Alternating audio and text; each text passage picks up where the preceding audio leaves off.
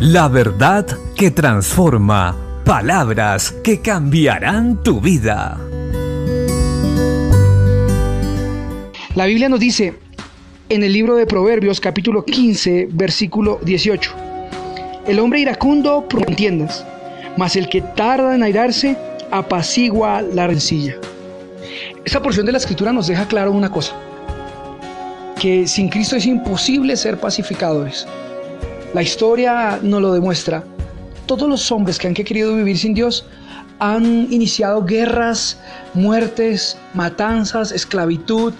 Hoy vemos que gran parte de la muerte en el mundo ha sido producto del aborto. Madres matando a sus propios hijos. La ira, el enojo, la decepción. Pero producimos grandes contiendas padres dejando a sus hijos por rabia, una equivocación, hombres y mujeres separándose, dejando sus hogares porque no han podido solucionar sus conflictos personales. Y todo esto porque su corazón está alejado del Creador, de Dios, porque el que gobierna en su corazón es el pecado. Ha reinado la muerte desde el principio cuando pecó Adán y hasta el día de hoy sigue reinando. Pero Dios nos dio una solución, la fe en Jesucristo dio a su Hijo Jesucristo para que muriera en la cruz, para que todo aquel que en Él crea no se pierda, más tenga vida eterna.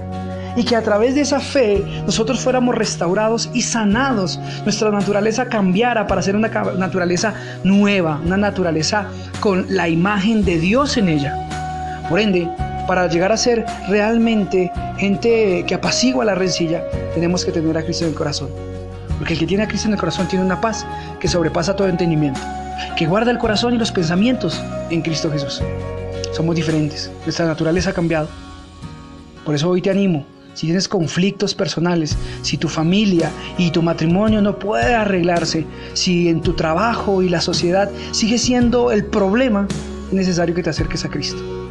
Y si no, que pienses muy bien cómo estás llevando el cristianismo, cómo estás viviendo la palabra. Porque la Biblia dice, bienaventurados los pacificadores, porque ellos verán a Dios. Es tiempo de hacerlo. Dios te bendiga.